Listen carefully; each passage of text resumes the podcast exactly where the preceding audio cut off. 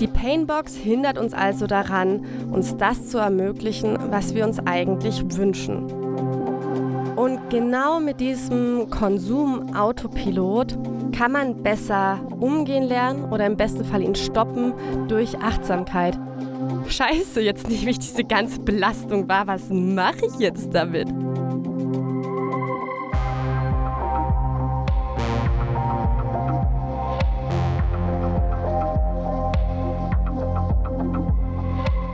Psychoaktiv. Euer Drogen- und Alkohol-Podcast mit Stefanie Bötsch. Zieht's euch rein.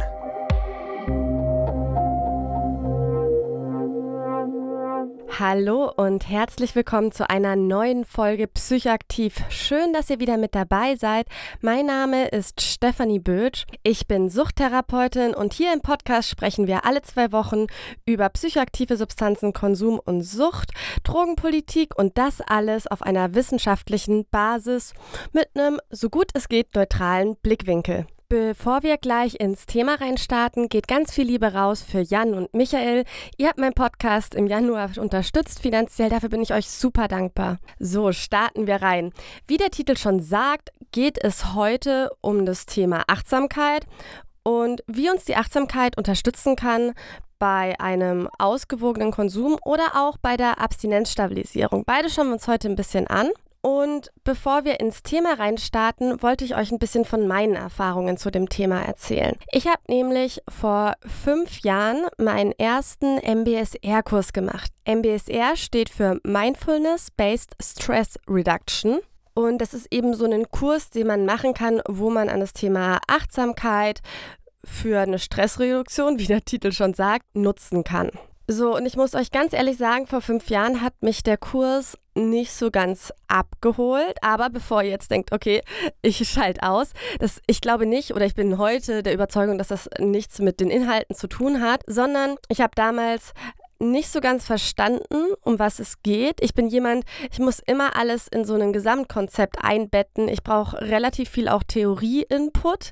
Also das reine Erfahrungslernen reicht mir nicht, obwohl ich es sehr, sehr wichtig finde. Und es hat auch wirklich nicht mit der Anleiterin des Kurses geklickt. Also die hat mich in dem Rahmen auch nicht abgeholt. Aber es war trotz allem erstmal eine spannende Erfahrung, denn ähm, ja, ich bin ja auch gerne sehr quirlig unterwegs und diesen Raum zu öffnen für mehr Ruhe und bewusste Wahrnehmung war auf der einen Seite spannend, aber ich fand es auch auf der anderen Seite ein bisschen langweilig. Und das finde ich ganz interessant, so jetzt auch im Nachhinein, weil ich halt auch einfach nicht wusste, was ich erwarten soll. Und ich hatte einfach kein Mindset, mit dem ich reingegangen bin, sondern hatte im besten Fall gehofft, dass ich das spannend und interessant finde. Und an dem Punkt hat das irgendwie nicht so ganz geklickt. So, das waren meine ersten Erfahrungen damit. Das heißt, ich habe danach auch nicht wirklich mit weitergemacht, weil ich auch gar nicht wusste, wie ich das im Alltag weitermachen soll. Und hatte dann meine ersten richtig guten Erfahrungen mit Meditation, also wo ich wirklich mit Interesse dann auch in dieses Thema reingestartet bin, ein Jahr später. Und zwar war es so, dass damals eine Trennung passiert ist, äh, sagen wir mal eine kleine Trennung, weil es hat keine riesen Beziehung hinten dran gestanden. Und bei mir war es schon immer so, dass Trennungen mich schon sehr in ein Loch stürzen können und ich sehr, ja, sehr tief mich da reinbuddeln kann, sagen wir es mal so. Und als diese Trennung war, kam dann meine Arbeitskollegin damals um die Ecke und hat mir so einen 21 Tage Meditationsseminar in die Hand gedrückt. Also es waren einfach 21 Meditationen mit so einem Dankbarkeitsbuch dazu. Und ich dachte mir so, ja, okay, lass es doch einfach nochmal testen. Kann ja nicht schaden in dem Sinne. Und habe das dann gemacht. Und ich war wirklich erstaunt, wie gut ich mit dieser Trennung umgegangen bin. Also ich habe immer noch gelitten, so ist es nicht, aber durch die Meditation bin ich nicht so reingefallen. Ne? Ich habe mich schlecht gefühlt, kannte das aber sehr gut aushalten, konnte damit sehr gut umgehen, konnte das auch einfach zulassen. Und das war für mich eine ganz spannende Erfahrung. Und diese Meditation, das war auch so Mantren-Meditation. Und die hat mir halt auch sehr geholfen für den Einstieg in die Meditation, weil ich habe halt schon so einen absoluten Wuselkopf und bei mir ist so eine Meditation, auch als ich sie damals in diesem Achtsamkeitsseminar gemacht habe, entweder in zwei Sachen ausgeartet. Entweder ich bin einfach sofort eingeschlafen, ich kann bis heute auch wirklich nicht im Liegen meditieren. Ich weiß, wenn ich mich hinlege zu meditieren, verarsche ich mich selbst, weil ich dann in zwei Minuten schlafe. Oder es ist halt eigentlich ein komplettes Wirbeln an Gedanken und mich nur immer wieder auf meinem Atem zu besinnen. Hat nicht so gut geklappt damals und dementsprechend war das irgendwie mit der Mantra-Meditation, wo man so ein Mantra im Kopf aufsagt, für mich total hilfreich, überhaupt mal so ein bisschen im meditativen Zustand aufrechtzuerhalten. Und die Meditation war nicht so lange, das war auch noch ganz wichtig. Das war irgendwie zehn Minuten ein bisschen Input, zehn Minuten Meditation, also super niedrigschwellig. Und es hat mir in der Zeit so krass geholfen und ab dem Punkt war dann mein Interesse für Meditation geweckt. Ich habe angefangen, ab und zu Yoga zu machen, immer mal wieder zu meditieren, verschiedene Entspannungsübungen zu machen. Das Thema war auf jeden Fall an dem Punkt deutlich interessanter für mich. Und letztes Jahr bin ich dann nochmal deutlich tiefer eingetaucht, denn ich habe letztes Jahr im Januar ein zehntägiges Vipassana-Seminar gemacht. So ein Vipassana-Seminar ist ein Seminar, wo man die Vipassana-Meditation erlernt. Das ist auch ganz wichtig, die scheuen sich auch vor dem Wort Retreat, weil das ist wirklich ja, die Möglichkeit, eine Meditation zu lernen, ist auch sehr herausfordernd. Und ich würde das jetzt auch nicht wirklich als eine Entspannungskur oder sowas sehen. Und naja, es ist zehn Tage wie Vipassana-Meditation, 100 Stunden Meditation, jeden Tag zehn Stunden und schweigend. Also zehn Tage auch nichts sagen, kein Handy, nichts zum Schreiben. Also alle äußere Einflüsse waren gekappt und man war sehr auf sich fokussiert. Und naja, viele haben sich, glaube ich, auch gewundert, dass ich das durchziehe, weil ich rede ja auch sehr gerne und bin ein sehr kontaktfreudiger Mensch.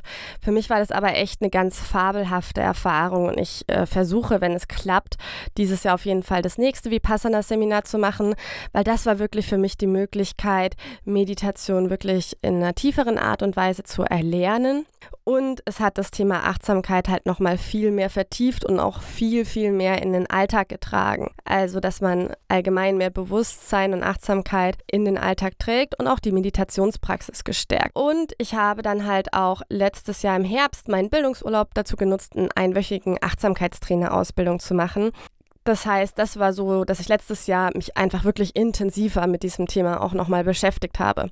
Warum erzähle ich euch das alles so in Ausführlichkeit? Es ist ja schon eher ungewöhnlich bei mir im Podcast, dass ich so viel von mir erzähle. Das liegt daran, dass das Thema Achtsamkeit, vor allem wenn man Therapeut ist, nichts ist, was man sich mal schnell anliest. Also es ist nicht so, dass man sich vielleicht mal schnell ein Buch kauft zum Thema Achtsamkeit und dann einfach Thema Achtsamkeit in seine therapeutische Praxis einfließt, ohne wirklich viel Selbsterfahrung gemacht zu haben und sich mit dem Thema Achtsamkeit wirklich auch in seinem eigenen Alltag auseinandergesetzt hat. Das wird auch in allen Büchern zur Achtsamkeit betont, wo es wirklich, also Achtsamkeitsbücher für Therapeuten betont, dass das A und O die eigene Praxis ist. Deswegen wollte ich meine eigene Praxis offenlegen. Ich bin meiner Ansicht nach Anfang meiner Achtsamkeitspraxis, weil Vipassana-Seminar etc. hat ja erst letztes Jahr so angefangen und ich möchte da wirklich auch noch tiefer rein. Ich würde mir sogar wünschen, mal ein 20-Tage-Seminar zu machen, aber da muss man ein paar 10-Tage-Seminare vorher gemacht haben. Aber ich finde das eine sehr spannende Herausforderung und sehr krass zur Selbsterfahrung. Also dementsprechend grundlegend würde ich sagen, ich entwickle mich gerade noch, würde aber vor allem auch nach meinem zweiten Vipassana-Seminar und wenn es sich noch mehr in meinen Alltag auch einbettet, das ist für mich immer eine große Herausforderung Herausforderung, das gut in den Alltag einzubetten, vor allem eine Meditationspraxis, mir durchaus auch vorstellen können, dann hinzugehen und zu sagen, hey, ich lasse Achtsamkeit jetzt halt wirklich auch noch intensiver in meine therapeutische Praxis einfließen. Aktuell habe ich das letztes Jahr, als ich noch in der Drogenberatung gearbeitet habe, immer wieder so ein bisschen gemacht. Und somit so ein bisschen zu meinen eigenen Erfahrungen. Was sind denn eure Erfahrungen auch so mit Achtsamkeit? Habt ihr vielleicht auch schon mal so einen Meditations- oder Vipassana-Retreat gemacht? Das könnt ihr mir gerne mal berichten oder in die Kommentare schreiben. Das würde mich echt sehr interessieren, was eure persönlichen Erfahrungen sind. Und wir starten jetzt in diese Folge rein also inhaltlich, jetzt ein bisschen haben wir ja schon gequatscht und schauen uns jetzt im ersten Schritt an, was ist denn eigentlich Achtsamkeit? Dieses große Wort, was rumflirrt und sich vielleicht manche auch gar nicht so richtig vorstellen können, was das eigentlich ist.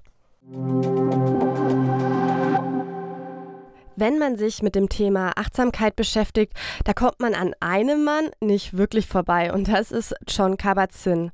Er ist ein berendeter Professor der University of Massachusetts und Begründer der Stress Reduction Clinic und dem Center of Mindfulness in Medicine, Healthcare and Society. Mindfulness ist das englische Wort für Achtsamkeit. Und er hat eben auch das MBSR-Programm entworfen, das, was ich eben auch gemacht habe. Und auf Grundlage dieses MBSR-Programms sind eben schon richtig viele andere Programme für die verschiedenen Indikationen und Schwerpunkte entstanden. Man kann also sagen, dass John Kabat-Zins Lebenswerk war, die Achtsamkeitspraxis in die westliche Welt einzuführen und zu implementieren, vor allem in dem medizinischen, gesundheitlichen Bereich.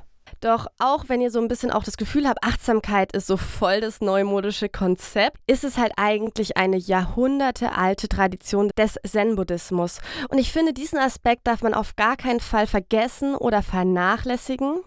Denn alles, was wir jetzt in unserem westlichen Kontext an Forschung diesbezüglich machen, ist halt eben eine Art und Weise, wie wir in der westlichen Welt Wissen ansammeln, beziehungsweise auch prüfen, wie wirksam etwas ist. Und auch wenn die Achtsamkeitsforschung hierzulande eher jung ist, ist das Erfahrungswissen des Zen-Buddhismus natürlich uralt und die absolute Expertise liegt dementsprechend mehr dort als jetzt bei den großen westlichen Forschern.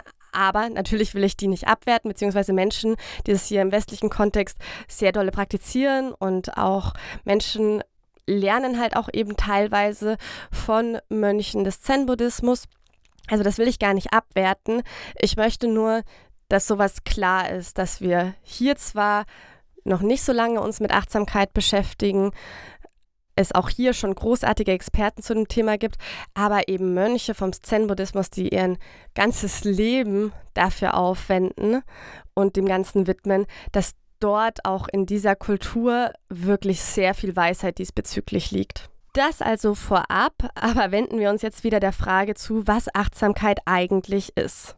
John Kabat-Zinn beschreibt in seinem Buch Gesund durch Meditation oder wie das Original heißt, das habe ich nämlich, Full Catastrophe Living, finde ich echt einen geilen Titel. Und der sagt über Achtsamkeit Folgendes. Achtsamkeit ist im Grunde nur eine bestimmte Art der Aufmerksamkeit und des Bewusstseins, das durch diese Art der Aufmerksamkeit entsteht.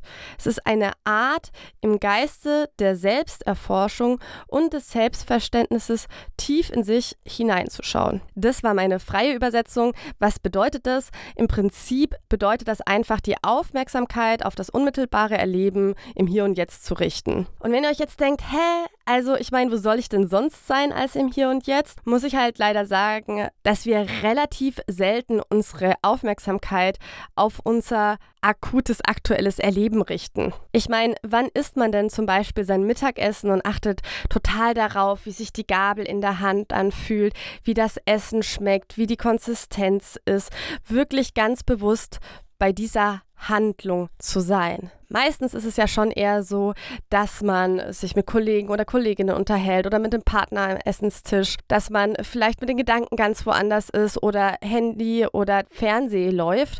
Also man ist im Prinzip an ganz vielen anderen Stellen außer beim Essen. Vielleicht hier an dieser Stelle gleich einen Einschub, weil mich hat zum Beispiel ganz am Anfang vor fünf Jahren das habe ich auch in diesem MBSOR-Kurs damals nicht verstanden, ziemlich vom Thema Achtsamkeit abgeschreckt, dass ich dachte, ich muss immer achtsam sein. So Ziel dieser ganzen Achtsamkeitspraxis ist, dass ich jedes Essen achtsam esse, dass ich immer rumlaufe und ganz bei mir bin. Und natürlich ist es eine feine Sache, aber es geht erstmal grundlegend darum, sich achtsame Momente zu schaffen. Also vielleicht den ersten Bissen des Essens achtsam essen oder mal einmal am Tag vielleicht in sich in sich kehren, eine kurze Meditation machen. Also man darf hier wirklich so niedrigschwellig wie man möchte anfangen und die Achtsamkeitspraxis so wie man es selbst braucht und kann einbetten. Und der Weg ist deiner und den darf man eben selbst gehen. Da wird nichts vorgeschrieben in der Richtung. Aber dass wir uns eben so viel ablenken von unserem eigenen Befinden und von unseren eigenen Gefühlen, das gehört ja auch noch dazu, und auch Gedanken, ist nicht nur stumpf deswegen, dass es langweilig ist, dass wir eben viel zu tun haben und es Besseres zu tun gibt, beziehungsweise sind das vielleicht auch eher so oberflächliche Gründe, sondern eben auch ganz grundsätzlich, dass wir vielleicht auch einfach nicht spüren wollen, was unser Körper und Geist uns so bietet. Denn präsent im Hier und Jetzt sein bedeutet auch eben ein Risiko einzugehen, und zwar die Anstrengung, sich mit den eigenen Schattenseiten auseinanderzusetzen und sich halt eben selbst auch wirklich zu zeigen. Und in einer Welt, wo man vielleicht das Gefühl hat, auf eine bestimmte Art und Weise zu sein, sich auf eine bestimmte Art und Weise zu geben, ist das halt ein sehr schwieriger Task und auch mit extremst viel Mut verbunden. Für die Vorbereitung für diese Folge habe ich das Buch Stop Missing Your Life von Cory Muscara gelesen. Ich verlinke euch das Buch wie immer auf meiner Website und auf Instagram. Da könnt ihr das dann euch gerne nochmal genauer anschauen. Denn ich fand das Buch richtig, richtig toll. Es hat nämlich echt einige Knoten auch nochmal in meinem Kopf gelöst zu dem ganzen Thema. Und Cory hat eben genau dieses Hindernis, sie selbst wahrzunehmen, sehr anschaulich als Painbox beschrieben. Was ist denn damit gemeint? Ich finde es am leichtesten vielleicht in einem Beispiel zu erklären. Nehmen wir einfach mal an, ich habe das Bedürfnis nach einer wirklich tiefen zwischenmenschlichen Beziehung. Aber trotzdem sind alle meine Verbindungen zum Partner, aber auch zu Freunden eher oberflächlich, obwohl dieser Wunsch halt schon ziemlich stark ist, mich wirklich tief zu verbinden. Grund hierfür können zum Beispiel schmerzhafte Erfahrungen in diesem Bereich sein, wie zum Beispiel eine schwere Trennung, eine Freundschaft, die plötzlich aus dem Nichts beendet wurde, oder halt vielleicht auch fehlende elterliche Fürsorge. Und die Scham, die Ablehnung und die Verletzlichkeit, die aus diesen Erfahrungen entstehen, bilden sozusagen unsere Painbox. Also Painbox heißt übersetzt Schmerzbox. Und die logische Reaktion auf all diese schmerzhaften Erfahrungen bezüglich tiefen Verbindungen ist halt, dass wir versuchen, uns vor genau diesen schmerzenden Erfahrungen zu schützen. Und das Ergebnis ist schlichtweg, dass wir oberflächliche Beziehungen führen die uns aber halt am Ende nicht glücklich machen, weil wir uns ja eigentlich tiefe Verbindungen wünschen. Die Painbox hindert uns also daran, uns das zu ermöglichen, was wir uns eigentlich wünschen. Und diese oberflächlichen Beziehungen, die wir führen, sind sozusagen eine Vermeidungsstrategie. Wenn wir jetzt aus dieser Vermeidung rausgehen, innehalten, um genau diese Schmerzen, diese Painbox wahrzunehmen, ohne sie zu verändern oder vermeiden zu wollen. Das ist eben der Punkt in der Achtsamkeit. Hier geht es nicht darum, irgendwas zu ändern oder zu vermeiden, sondern wirklich das Wahrnehmen, das gütige Wahrnehmen. Und genau diesen Schmerz einfach so wahrzunehmen, kann schlichtweg erstmal sehr gruselig und sehr herausfordernd sein. Und es kann für ordentlich Unbehagen sorgen. Und da ist es ja absolut nachvollziehbar, dass man das eher erstmal vermeiden möchte. Denn ein achtsamer Alltag bedeutet halt nicht die ganze Zeit happy und fröhlich und voller Liebe zu sein. Und Achtsamkeit ist halt auch keine Entspannungsübung. Es bedeutet, alle Gefühlen, Emotionen, Gedanken, Körperreaktionen einfach nur wahrzunehmen. Ganz einfach so, wie sie sind. Ihr könnt euch das so ein bisschen vorstellen, dass all diese Empfindungen wie so ein reißender Fluss sind. Und man intuitiv vielleicht eher in diesem Fluss hin und her gerissen wird, manchmal das Gefühl hat, darin zu ertrinken. Und in der Achtsamkeit ist es erstmal so, dass man so einen Schritt rausgeht, sich sozusagen neben diesen Fluss setzt und all diese ganzen Empfindungen, Gefühle und Gedanken wie beobachtet, also diesen Fluss einfach beobachtet. Und im zweiten Schritt mit ein bisschen Übung auch einfach lernt, auf dem Fluss Kajak zu fahren und wirklich auch im Alltag, und das ist der springende Punkt, im Alltag, nicht nur während der Meditation, sondern wirklich im Alltag gut mit all diesen Empfindungen umzugehen und sich in diesem Fluss einfach auch wohlzufühlen und nicht so Angst in diesem Fluss zu haben. Man wird aber auch merken, wenn man aufhört, gegen diese negativen Gefühle oder unangenehmen Gefühle, negativ finde ich immer ein schweres Wort, was Gefühle angeht, aber unangenehmen Gefühlen anzukämpfen, dass sie sich nicht mehr so schwer und mächtig anfühlen. Wenn man jedoch versucht, seinen Schmerz einfach zu überspringen und einfach nur so handelt, als sei man superglücklich und friedvoll und happy, kurz, man startet einfach an irgendeinem idealisierten Punkt, an dem man eigentlich noch gar nicht ist, dann ist es tatsächlich eher das Gegenteil von Achtsamkeit, weil es entfernt uns noch mehr von der Realität und ist an sich auch nur eine Vermeidungsstrategie. Und dafür gibt es sogar einen Begriff und es nennt sich Spiritual Bypassing, also sozusagen das Überspringen der innerlichen Arbeit und einfach in der Hoffnung, wenn ich so tue, als wäre ich super fröhlich, dann wird sich das auch einfach ganz tief im Inneren ausbreiten. Wie funktioniert es aber, seine unangenehmen Gefühle achtsam wahrzunehmen und ihnen trotzdem auch nicht zu viel Raum und zu viel Aufmerksamkeit zu geben. Weil die Idee ist tatsächlich nicht, sich in seinen unangenehmen Gefühlen zu suhlen. Cory nannte das in seinem Buch auch emotionalen Exorzismus. Das Bild fand ich tatsächlich ganz gut. Also dieses Ding von, ich gehe jetzt einmal ganz tief in die negative Emotion rein und dann löst sie sich auf und dann beeinflusst sie mich nicht mehr. Und tatsächlich, wenn man die ganze Zeit dagegen ankämpft, gegen diese negativen Gefühle, kann es ein total befreiendes Gefühl sein, die mal zuzulassen und in einem sicheren Raum sicher auch mal eine wichtige Erfahrung. Aber es gibt nicht sowas wie einen schnellen Weg von, okay, ich gehe jetzt einmal tief in diese negativen sorry, unangenehmen Gefühle rein und dann sind sie für immer weg. So funktioniert es leider nicht, sondern es geht eher wirklich darum, die Fähigkeit zu entwickeln, auch im Alltag mit einer gewissen Achtsamkeit, also mit einer nicht wertenden, mit einem nicht wertenden Bewusstsein auch diese unangenehmen Gefühle wahrzunehmen.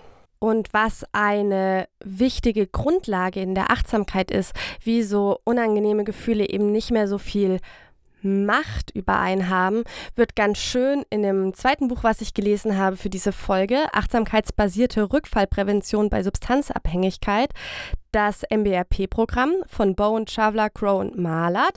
Auch das ist auf meiner Website verlinkt. Die haben das eben wie folgt herausgearbeitet. Wir haben auf der einen Seite unsere direkten Erfahrungen. Das sind unsere Gefühle, Gedanken und Empfindungen. Und weil wir auch gleich über Substanzkonsum sprechen, fällt da natürlich auch zum Beispiel der Suchtdruck hinein. Das sind all die Erfahrungen, die wir machen, unsere direkten Erfahrungen. Und dann gibt es immer noch unsere Reaktion auf diese Erfahrung. Das sind die Beurteilungen, die Geschichten, die wir dazu spinnen, Gedanken über die Gedanken. Und genau diese Reaktionen machen diese grundlegenden Erlebnisse oder Empfindungen, die wir haben, häufig so extremst unangenehm. Und ein super wichtiger, wenn nicht zentraler Teil der Achtsamkeit ist eben genau das, Reaktionen auf unsere Primärempfindungen zu unterscheiden und zu lernen, die Primärempfindungen wahrzunehmen, wie sie sind, anstatt sie gleich zu bewerten. Was bedeutet das in der Praxis? Wenn ich zum Beispiel traurig bin, weil ich eine Prüfung nicht bestanden habe. Und jetzt bin ich schon eine ganze Woche traurig und ich bin langsam der Meinung, es ist genug. Und ich denke mir so, boah, das reicht jetzt mit der Trauer. Alter, das ist doch nur eine Prüfung. Mach mal halblang. Ich meine, ist doch echt jetzt einfach mal gut. Und genau diese Abwehrhaltung gegen meine Trauer, die einfach mein Empfinden ist an der ganzen Sache, macht die Sache dann auch so unangenehm, weil ich dagegen ankämpfe, weil ich sie nicht mehr haben möchte. Und häufig setzen hier dann eben auch diese ganzen Vermeidungsstrategien, diese Coping-Strategien ein, um diese Trauer zu vermeiden, weil ich jetzt dachte, es ist gut damit, Schluss. Und eine Möglichkeit, damit nicht umgehen zu müssen, ist natürlich der Substanzkonsum. Und damit leiten wir jetzt in unser nächstes Kapitel über. Werbung das Leben kann manchmal ganz schön unvorhersehbar sein. Und ein Unfall oder auch ein Ausbruch von einer schweren Erkrankung kann uns erstmal vor riesen Herausforderungen stellen. Am liebsten wollen wir uns in so einer Zeit uns einfach nur um unsere Genesung kümmern. Allerdings kann es sehr schnell dazu kommen, dass wir in solchen Fällen auch vor finanziellen Problemen stehen. Denn allzu lange Ausfälle in unserem Beruf sind in den staatlichen Leistungen einfach nicht vorgesehen. Und hier kommt dann die Berufsunfähigkeitsversicherung ins Spiel, die genau diese Lücke schließt. Das Problem bei der Berufsunfähigkeitsversicherung Versicherung ist nicht nur der lange Name, sondern auch den passenden Anbieter zu finden. Hierfür gibt es aber eine super Lösung und zwar Clark.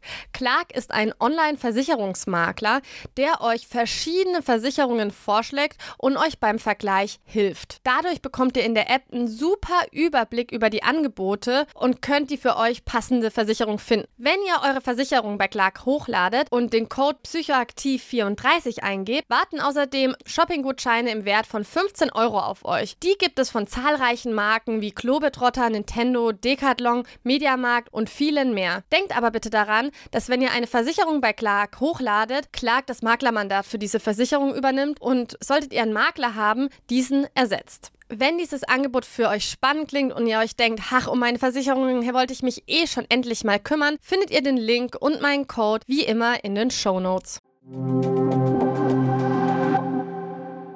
Warum kann uns das Prinzip der Achtsamkeit so viel helfen beim Thema Substanzkonsumsmanagement, aber auch Abstinenzstabilisierung? Wie gerade schon erklärt, kann Substanzkonsum eben eine Coping-Strategie sein, um unsere Painbox zu umgehen, um unangenehme Gefühle zu umgehen. Und das ist aber nicht der einzige Aspekt, wo Achtsamkeit uns bezüglich Substanzkonsum hilft.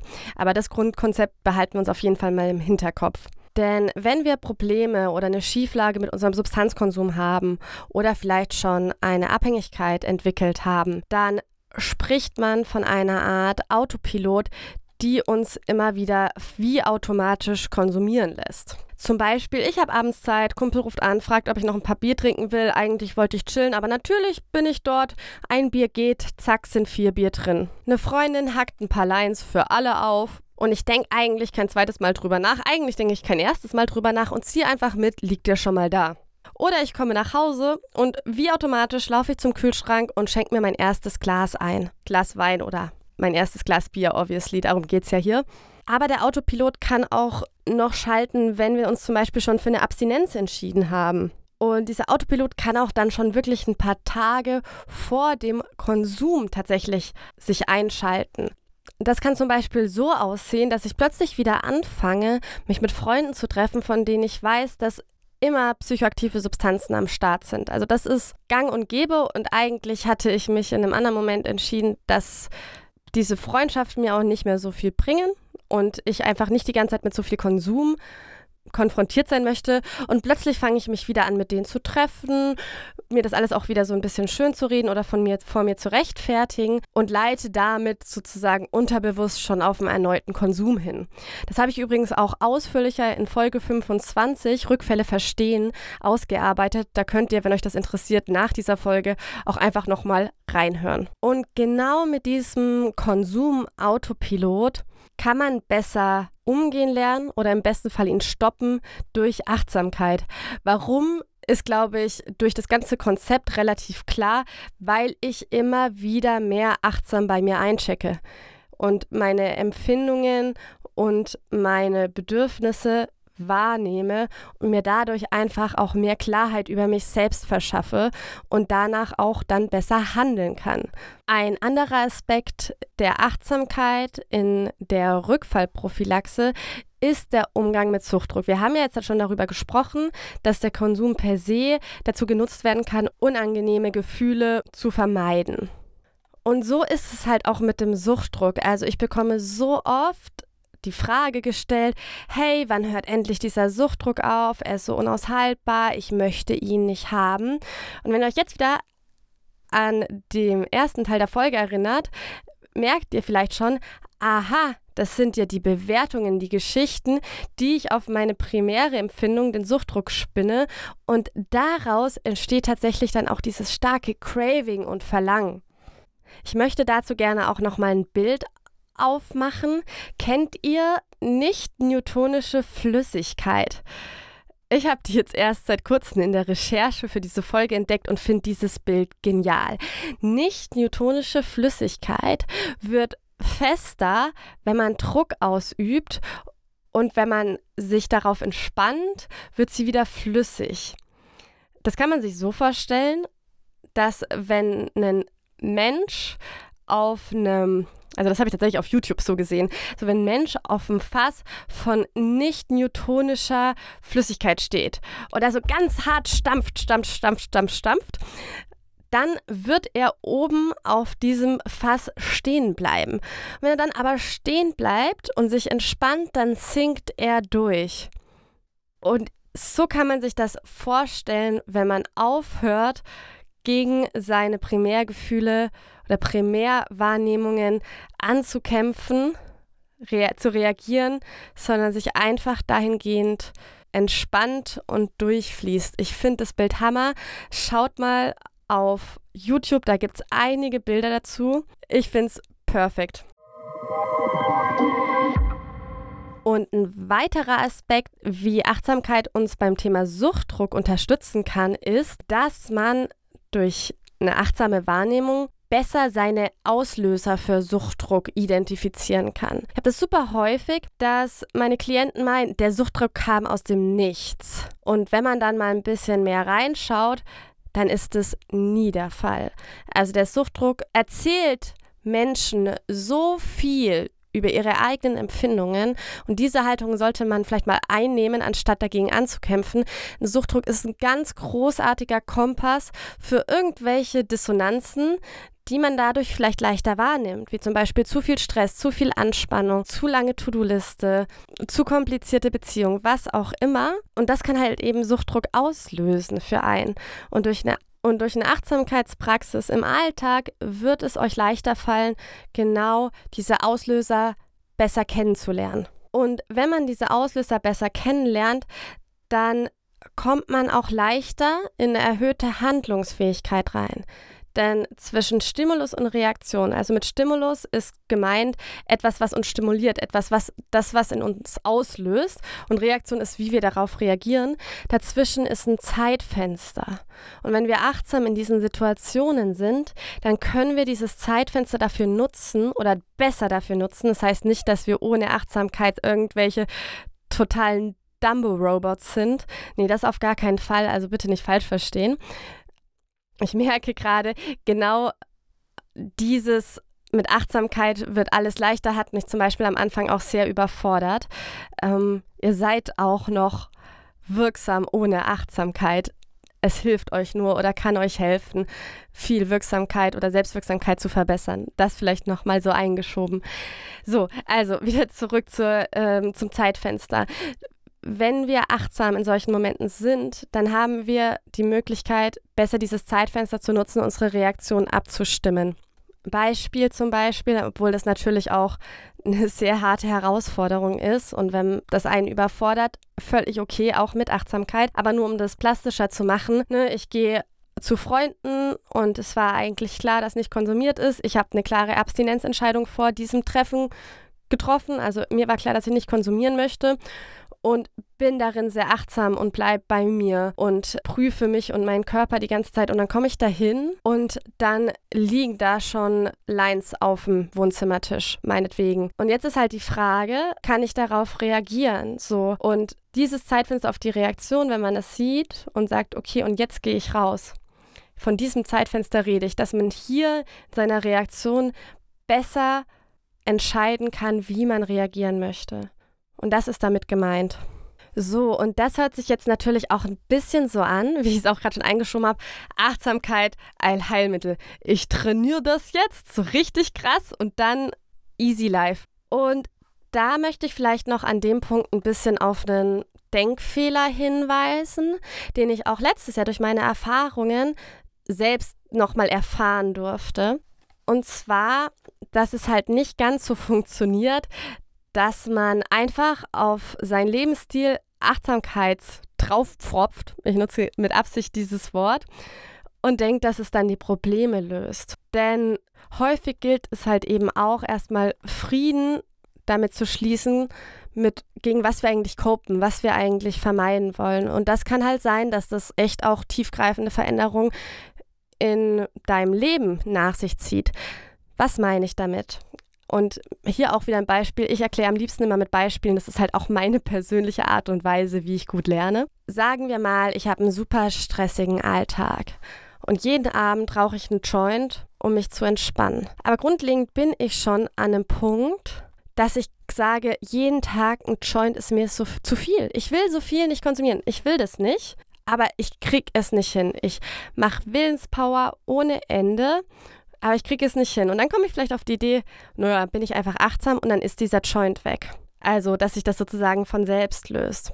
Und dann ist halt die Frage, warum konsumiere ich eigentlich jeden Abend einen Joint? Und in diesem Beispiel ist es jetzt so, dass ich diesen Joint rauche, weil mein Arbeitsalltag so stressig ist, dass dieser Joint sozusagen die Abkürzung für mich ist, um mich zu entspannen. Und wenn ich den loslassen möchte, wenn ich diese Coping-Strategie loslassen möchte, dann bedeutet das vielleicht im Schluss, dass ich mein Arbeitspensum und meine Arbeitsart und Weise ändern muss und mir mehr Raum für Entspannung geben muss. Und das kann dann natürlich ganz viele Aspekte von meiner Painbox anrütteln, wie zum Beispiel, oh nein, dann bin ich dann unproduktiv, dann bin ich weniger wert, etc. Und das kann es dann eben schwer machen, diesen Joint loszulassen. Und diesen Prozess darf man eben dann auch gehen. Und das ist eben ein wichtiger Teil im Rahmen der Achtsamkeit. Und wie war das letztes Jahr bei mir? Das habe ich ja auch in meiner einen Folge, die ich im Dezember rausgebracht habe, wo ich ähm, erzählt habe, wie ich so heftig im Stress war, die ganze Zeit gemerkt. Man kann Stress nicht wegmeditieren und ich kann auch eine Überlastung nicht wegmeditieren. Ja, Meditation kann einen grundlegend leistungsfähiger machen, das will ich gar nicht bestreiten, aber meine Überlastung löst sich nicht auf, bloß wenn ich eine Stunde meditiere und dann immer noch genauso weiterarbeite wie vorher. Aber ich glaube zum Beispiel auch, dass ich in dieser heftigen Phase angefangen habe, meine Achtsamkeitspraxis und meine Meditationspraxis zu vertiefen, hat es mir überhaupt ermöglicht, diese extreme Überlastung wahrzunehmen und hat am Ende dazu geführt, dass ich im Oktober meinen Job gekündigt habe. Also, dass ich mir ganz viel Belastung rausgenommen habe und auch den Mut dazu ergriffen habe, weil ich dadurch, dass ich erstmal aufgehört habe, dagegen anzukämpfen, mir erstmal sehr bewusst wurde, was ich da für eine heftige Belastung eigentlich habe. Und es war ehrlich gesagt nicht happy und cool, sondern echt krass und hat natürlich erstmal so auch ein bisschen eine Verzweiflung aufgerufen, weil scheiße, jetzt nehme ich diese ganze Belastung wahr, was mache ich jetzt damit?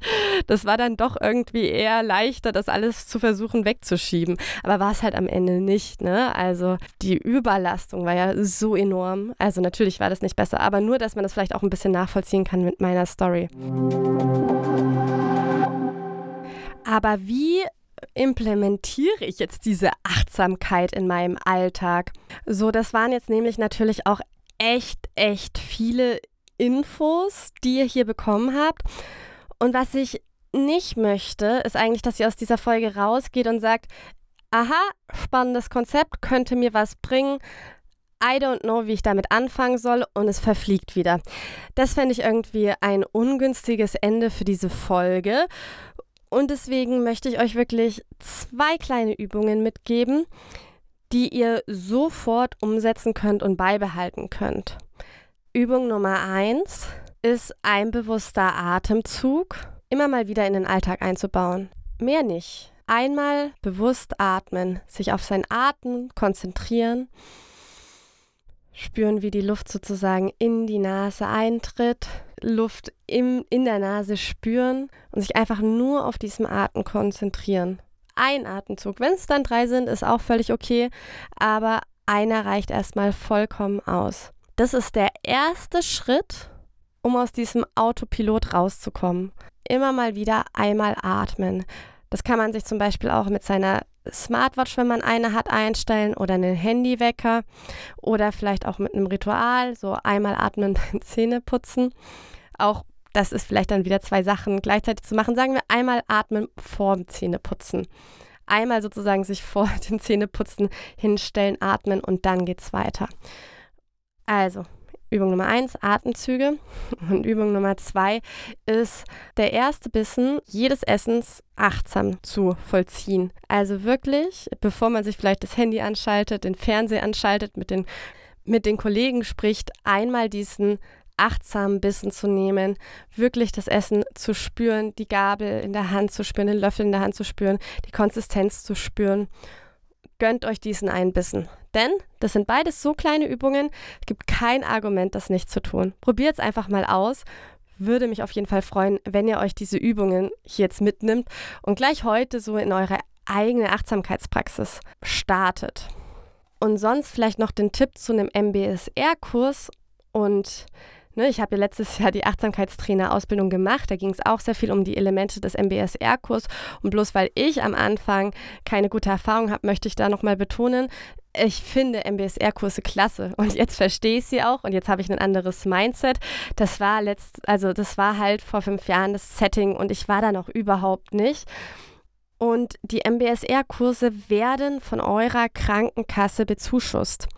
180 Euro gibt es, glaube ich, bei jeder Krankenkasse. Da nagelt mich darauf nicht fest. Also schaut einfach bei den Gesundheitskursen und Präventionskursen bei eurer Krankenkasse und macht so einen Kurs. Ist einfach eine feine Sache. Und so kommt man halt auch wirklich tiefer in das Thema rein. So, das war es mit dieser Folge. Ich möchte mich zum Schluss noch gerne bei Jan Bozen äh, bedanken. Der hat mir nämlich, als meine Folge aber schon fertig war, seine Bachelorarbeit ähm, zugesandt zur Achtsamkeit in der Suchtprävention. Und das war einfach mega, weil er hat sich natürlich intensiv mit dem Thema auseinandergesetzt und ich konnte damit sozusagen meine Rechercheergebnisse nochmal quer kontrollieren und einfach ein bisschen reinlesen. War eine feine Bachelorarbeit. Danke, Jan, dass du mir die zur Verfügung gestellt hast. Richtig cool. Und wenn euch diese Podcast-Folge gefallen hat oder ihr allgemein ein Fan von Psychoaktiv seid, dann möchte ich euch an dieser Stelle bitten, euch vielleicht kurz Zeit zu nehmen, meinen Podcast zu unterstützen, indem ihr einfach den Podcast bewertet, wenn das in der App geht, wo ihr es gerade hört, oder ihm auch folgt. Es ist immer ein bisschen tricky, über psychoaktive Substanzen zu sprechen. Algorithmen mögen einen da nicht so gern. Dementsprechend bin ich ein bisschen darauf angewiesen, dass ihr meinen Podcast mit Interaktion wertschätzt sozusagen damit das eben auch weiterhin gut läuft. Also vielen Dank, wenn ihr euch dafür eine Minute Zeit nehmt. Und jetzt wünsche ich euch eine richtig gute Zeit und wir hören uns in zwei Wochen wieder. Bis dann.